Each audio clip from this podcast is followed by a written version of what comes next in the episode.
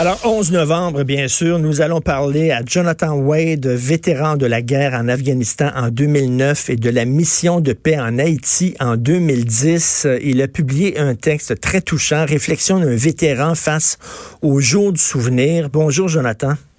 Bonjour, comment ça va? Ça va très bien. C'est très important euh, aujourd'hui de penser à nos anciens euh, combattants, les, les, les vétérans. Euh, je le, j'en parlais un peu plus tôt avec mon fils. On est allé à une cérémonie de souvenir qui s'est déroulée la semaine dernière dans un parc à Pointe-Saint-Charles.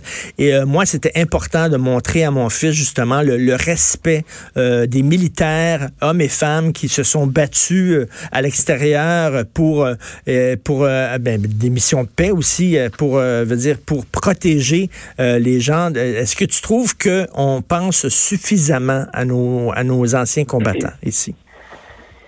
en fait, au, nombre de parades que, je, trouve que depuis que le Canada s'est déployé en Afghanistan, les, puis qu'on a recommencé à voir des morts canadiens dans un conflit armé qui était la, dernière fois que le Canada était dans cette situation-là, c'était pendant la guerre de Corée.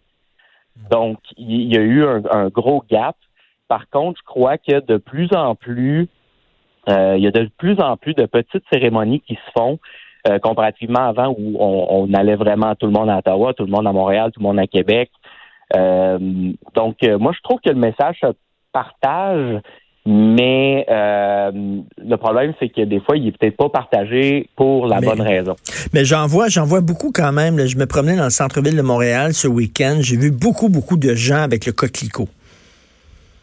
Mais ça, c'est, c'est, je suis vraiment, vraiment content d'entendre ça parce que ici à Québec, j'ai été extrêmement déçu moi ah cette année de pas voir euh, un nombre de, de, de, le nombre de coquelicots était vraiment, vraiment bas. Euh, pour vrai, c'est probablement, ça fait 10 ans que je suis ici, en fait 12 ans que je suis à Québec, je suis un petit gars de Montréal, mais j'ai jamais vu un nombre si bas de coquelicots. J'étais vraiment déçu. Euh, euh, par exemple, moi, je, prends des cours à l'université. Mm-hmm. La majorité des étudiants euh, n'avaient pas de coquelicots parce qu'il y avait pratiquement pas de kiosque nulle part euh, dans les pavillons pour les pour les vendre. Donc, tu sais, c'est dommage que euh, ça soit pas si euh, important encore à nos yeux. Écoute, il y a beaucoup de beaucoup de, vétérans, euh, d'anciens combattants qui reviennent, surtout les gens qui ont fait l'Afghanistan, les gens qui ont fait aussi la guerre en Bosnie. C'était extrêmement difficile. Ils reviennent puis ils sont poqués, ils ont le stress post-traumatique. Moi, euh, dans le cadre de l'émission Les Francs-Tireurs, j'ai fait plusieurs reportages justement sur des vétérans qui se sont retrouvés à la rue, littéralement, qui, qui étaient dans la rue. Problème d'alcool, problème de drogue, dépression majeure, etc. Est-ce qu'on uh-huh. prend plus, est-ce qu'on prend mieux soin de ces, ces vétérans-là? Le Canada avait, avait promis là, que finalement, là, vous allez revenir, puis on va prendre soin de vous? Est-ce que ça s'est amélioré? Euh, honnêtement, oui. Mais est-ce que ça s'est amélioré au niveau où euh, les promesses euh, gouvernementales étaient faites? Non. on voit qu'il y a définitivement une augmentation du personnel parce que nos demandes sont peut-être traitées un petit peu plus vite. Mais le délai a été tellement long qu'ils sont tellement en arrière par exemple, quelqu'un qui va faire une prestation d'invalidité aujourd'hui, ben son délai, c'est à, peu près deux ans. Ah oui. Ça va prendre à peu près deux ans avant qu'il y ait une décision qui soit prise parce que les, les, euh, les, employés chez, chez Anciens Combattants Canada sont backloggés depuis de, de, plus de 18 mois. Donc, on a des employés qui veulent vraiment travailler pour nous, mais sont tellement débordés puis on était une longue période où tu sais c'est il y avait beaucoup de coupures et tout. Donc euh, ces employés-là veulent, ils veulent, ils veulent nous aider, mais on est sont tellement, tellement débordés que les délais font juste s'accumuler. Le problème, c'est qu'il manque vraiment un, un, personnel qualifié pour être en mesure de, de faire avancer ces, euh, ces demandes-là, parce que nous, les vétérans, euh, attendre deux ans près de l'argent, des fois, c'est en fait, pas des fois, tout le temps, c'est extrêmement long. Parce que c'est à ça que ça sert aussi le coquelicot. Bien sûr, on le porte, on l'arbore pour euh, dire euh, on, on, rend hommage à, ces gens-là, mais, mais ça sert aussi à amasser de l'argent pour euh, justement prendre soin des anciens combattants. oui, ben oui, effectivement, c'est ce qui, c'est, je, crois que l'année, l'année passée, la Légion a ramassé, si je me rappelle bien, environ 17 millions de dollars avec les coquelicots. Hum. Puis ce 17 millions-là est définitivement réinvesti dans la dans la communauté militaire. Euh, justement, on a des puis de, plus en plus euh, les militaires qui sont vraiment en détresse, euh, soit psychologique, soit financière et tout, ont accès à des services grâce justement à la vente ces coquelicots-là. Et toi, toi, Jonathan, t'es revenu puis t'as écrit dans ton texte quand tu voyais des poubelles sur le bord des rues qui n'avaient pas été ramassées, tu capotais, t'avais peur parce que tu avais peur que c'était des, bombes qui se cachaient dans les poubelles. Finalement, t'as eu toi aussi un stress post-traumatique. Oui, oui, oui, j'ai été. Euh, en fait, moi, j'ai été euh, quand j'étais en Haïti, euh, j'ai dû être redéployé à la maison pour des raisons familiales. Puis peut-être quelques quelques semaines après, j'ai commencé vraiment à avoir des symptômes. Euh, je dormais plus, je faisais beaucoup d'anxiété, j'avais aucun aucune patience et tout. Donc, euh, mais j'ai été j'ai été consulté euh, rapidement. Puis, euh, ouais, j'ai été diagnostiqué c'est quoi, avec un stress post-traumatique. C'est-tu parce que tu as vu des choses qui étaient épouvantables là-bas, puis tu as, gardé ça dans toi, puis à un moment donné, ça a explosé, quoi? C'est exactement ça. Euh, tu sais, quand on est en déploiement, euh, on se crée une, espèce, ben, on se crée une, barrière émotionnelle, sinon on n'est pas capable de travailler.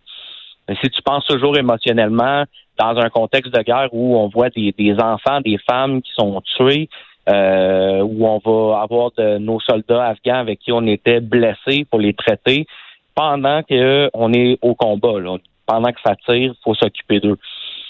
Donc, euh, ça laisse beaucoup de marques de, de, de, de, passer au, travers de autant d'événements aussi intenses dans un court laps de temps. Parce que, tu sais, on va faire ça pendant, on va être déployé, mettons, pendant six mois. Mais pendant ces six mois-là, on accumule euh, de l'expérience pour 40 ans pour hmm. certaines choses. Eh ben, c'est tellement intense. Mais Jonathan, tu sais, les gens qui disent, là, ouais, ceux qui se sont... Euh, ceux qui se sont euh, ils sont allés en guerre, qui, qui, euh, qui ont dit euh, moi je rentre dans l'armée, c'est des Rambo en puissance, c'est des gens qui veulent tirer de la mitraillette dans le tas, c'est l'extrême droite, c'est des crinqués. Qu'est-ce que tu penses de ça? Non, moi je suis totalement en désaccord avec ça. premièrement, il faut comprendre que être dans l'armée veut pas nécessairement dire que tu vas être au front. Hmm.